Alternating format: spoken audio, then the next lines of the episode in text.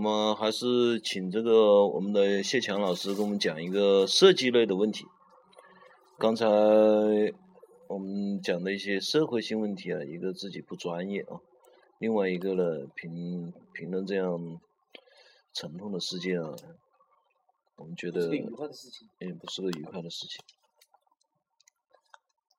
嗯，谢强老师对我们这个长沙的设计界，哎，你你现在谢老师好像你是既是装饰公司的老板，也是一个设计师，是不是这样？是的，嗯，那你为什么？我听说是你在常德有一个装饰公司，经营的还挺好，在常德是数一数二的大的装饰公司。你为什么自己一个人跑到长沙来来做一个独立设计师呢？这是一个什么想法？最主要还是一个作为设计师，想从事这个行业，这样我我所说的从事这个行业是纯粹的这个行业啊。嗯。嗯，第一，我们毋庸置疑的说，长沙的市场肯定要大很多。第二，长沙它的客户的接受能力也会宽广很多。嗯，这样子对个人的这种设计能力的发挥也是个好事。我们姑且不谈赚好的钱啊，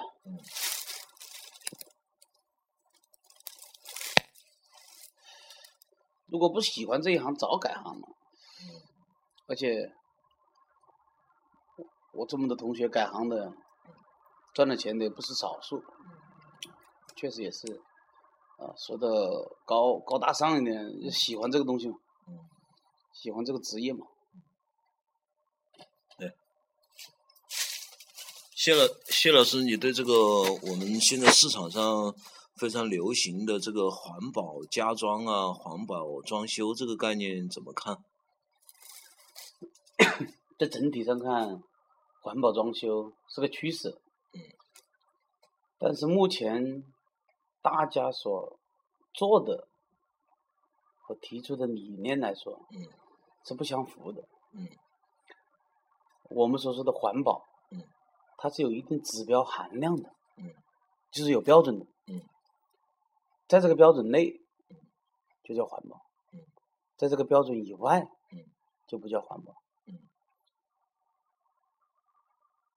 国家制定了环保这个概念啊，嗯。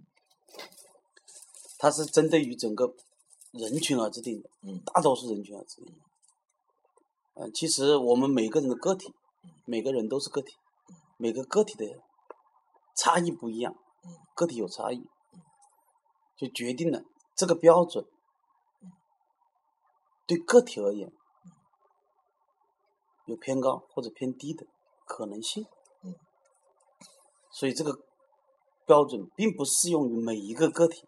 嗯，就说个最简单的，我有哮喘，打个比方，我有哮喘，嗯，我对 PM 二点五的含量的要求，可能要比普通的人要要求高得多，嗯，这就是我我认为我的环保要求，嗯，那我就是空气中的 PM 二点五含量可能只有一十，嗯。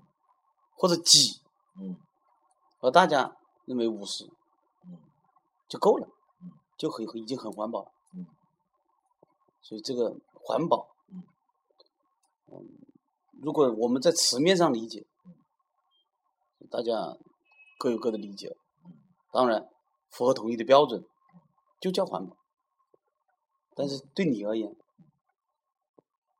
可能不叫环保，嗯。这是我对环保的理解。嗯，谢老师说的是这个环保标准的因人而异的问题了。嗯，这个我也认同。但是我感觉环保一方面是对使用者环保，啊不，比方说我们这个空调，什么是环保的空调？一方面呢是这个空调要省电，嗯，要这个减少噪音，是吧？要能够控制空气的清新，这是一方面。另外一方面，这个省了电以后是应该也是对全社会的一种贡献。我想环保有是不是还有这样一层意思，就是不仅仅是，呃，我自己省了电，啊，我们家这个空调非常省电，呃，我自己省了钱。如果光从这一个角度来考虑的话呢，那么说不定你用一台不那么省电的空调，嗯，它的前期投入和未来的这种电价的。呃，折旧啊，或者是说整体的这种成本摊平，说不定你选择一台这个不那么环保的空调，应该更划得来。所以我觉得是不是环保也有一种就是自己省少用一点啊，为这个社会节省一点，是不是也应该有这个概念？其实，我们就从这次是。中国举办的世博会啊，嗯，德国馆的这种装修和使用上来说，它是最环保，啊，因为它使用的能能源是最少的，但是它又恰恰反映出另外一个问题，它的成本造价是最昂贵的，嗯，是，就是说。它所摄取的社会资源，嗯，就是自然资源，嗯，肯定是最大的，嗯，为什么这么说？嗯。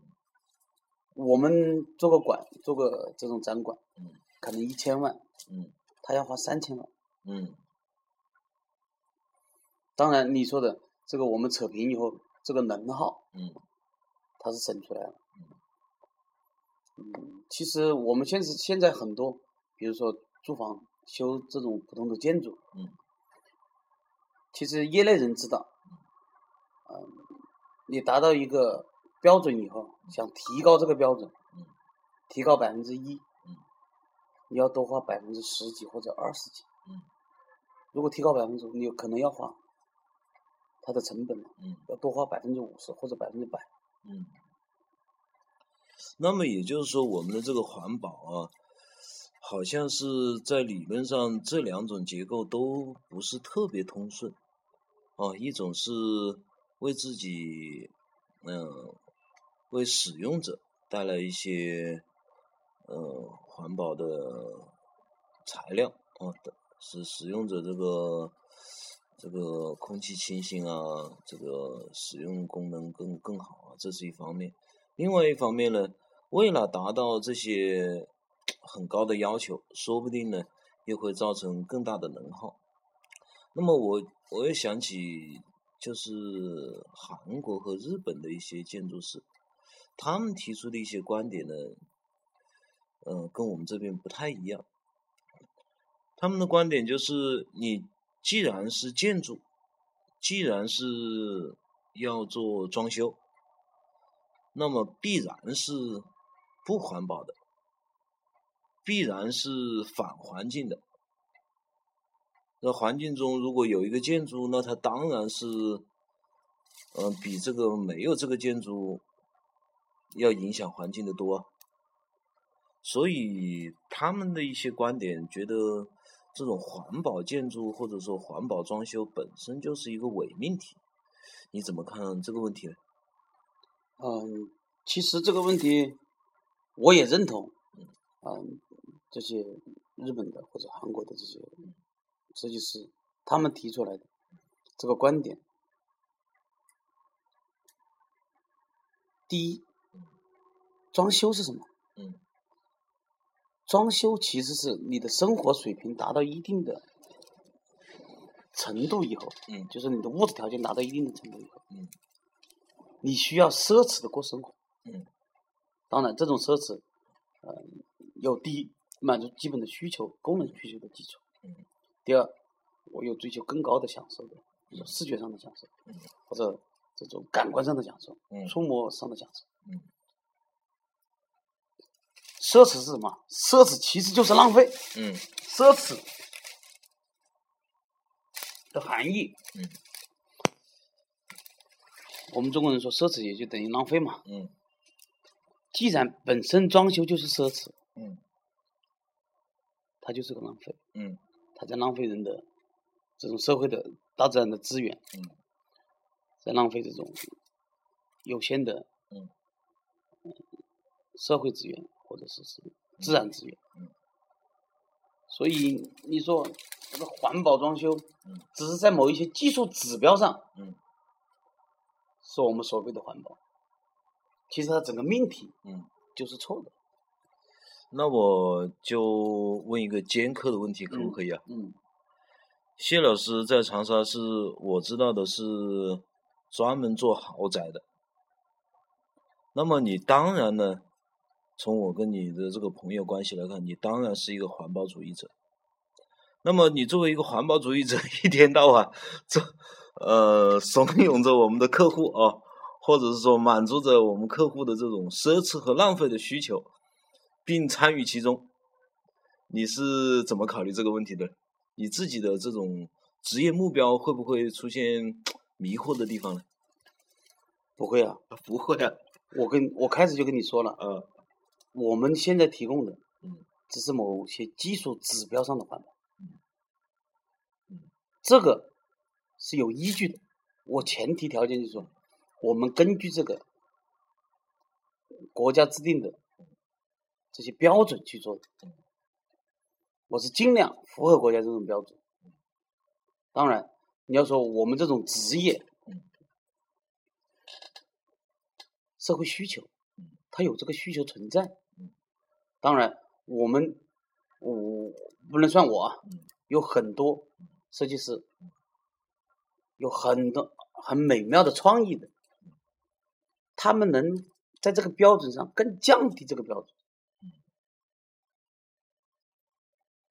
浪费已经是必然的了嗯，那我们就少浪费一点。嗯，这这也是一个观点。这个这个确实啊，当然我也同意你这个观点啊。既然我们是已经是一个反环境的职业啊，我们这算是一个反环境的职业了。也不能说是也不能说是反环境，嗯，那你这是不承认啊？怎么说呀？嗯因为人类的发展嗯已经到了这种需求，嗯就说，嗯，我再把话题扯稍微远一点点。嗯都说中国人在外面嗯不文明，有很多行为是不文明的行为。嗯但是你想想，中国富有才多久嗯？中国普遍的中国人嗯，他的物质条件并没有达到他这种纯粹从心灵上讲文明的这种地步嗯。如果你家时代是贵族，或者你整个社会嗯。一直很富有嗯，你文明就自然而然的就会讲。嗯。我们打个简单比方，我们到香港去，大家也是讲规矩，嗯，当然相对而言会比本地人可能会差一点，嗯，他有很多条件所约束的，美国人到中国来一样的，嗯也雾气黄，你没看那么多新闻里面调戏女人呐、当街调戏啊，嗯他也是个很文明的国家，来的人，是吧？嗯，那你这个观点就有点中央电视台的观点了。我们是在发展中，呃，发展中没办法了。那这个观点说服力不强啊，特别是像，因为像中央电视台就显得说服力更加不强啊。是这样子的。啊，其实我们不说中央电视台，嗯就是我们自己理解一些事情，嗯，你无法改变的状况下，嗯，就等于说，生活强奸了你，嗯，你跟生活对抗的对抗着干也不行噻，只好去享受这种快乐感了、强奸的快感，你摆好姿势了，你不要顶着个姿势跟生活硬是顶着干，你要学会被生活强奸的快感。啊，就是哎，我们姑且呢我们谈嗯强奸，嗯它是也是一种性爱吧，嗯对吧？你既然被生活一定要被生活强奸，那你就学会享受这种快感了。当然，嗯，这也是一种妥协的生活方方式。妥协的生活方式。但是有几个人嗯能真正的不妥协？我承认有，嗯他们才是伟人呢。我我的感觉啊，就是，呃，不说这个强奸或者是说被强奸啊，我觉得这个是我是这么觉得啊，这个社会如果能有不同的声音啊，这个有有愿意被强奸的呢，但是呢有不同的声音，但是最好这个不同的声音啊，又不被饿死 就够了。是吧？你比方说，是不是有些设计师会在他的为客户服务的过程中啊，呃，引导他？当然，这种引导呢，一般会导致自己的收入变少，这确实是生产力下降啊啊，生产力下确确实很难。本来这个客户要把自己家里装修成白金汉宫，是吧？偏偏要把它装成你非要你非要给他装成这种苗家山寨，但是那也不嘞，我觉得你这个观点也不太对，因为什么呢？因为我们当下的这种审美啊，我个人就我个人我是比较反对的。当然，为了不饿死呢，也在呃适当的被抢劫调节姿势。调节姿势，因为什么呢？因为我们现在的这种审美啊，是早在工业文明之后，或者说一九几几年第二次工业革命之后了，我们的现代主义确立以后啊，我们这种审美已经是被批判过的，而且呢是被一帮发了财的设计师批判的，比方说米斯范德罗啊、勒柯布西耶啊，他们这些人当初是代表着这种中产阶级。也是他们那边先富裕起来的人嘛，他们是说装饰就是罪恶，那你把你的客户家里装成这个白金汉宫，客户本身就有罪恶，你 就是一个罪恶的设计师，他们是打着这个旗号，是发了财的，是能够生存的，你怎么看这个问题呢？这里面就反映出另外一件事情。我第一个条观点是说，嗯。我们的社会的富足程度嗯。还没有到讲究心灵享受的时候。如果我们的如果我们的工业革命嗯。早在一百年前发生的嗯，我们的社会一定会比不会比这些西方社会差。嗯。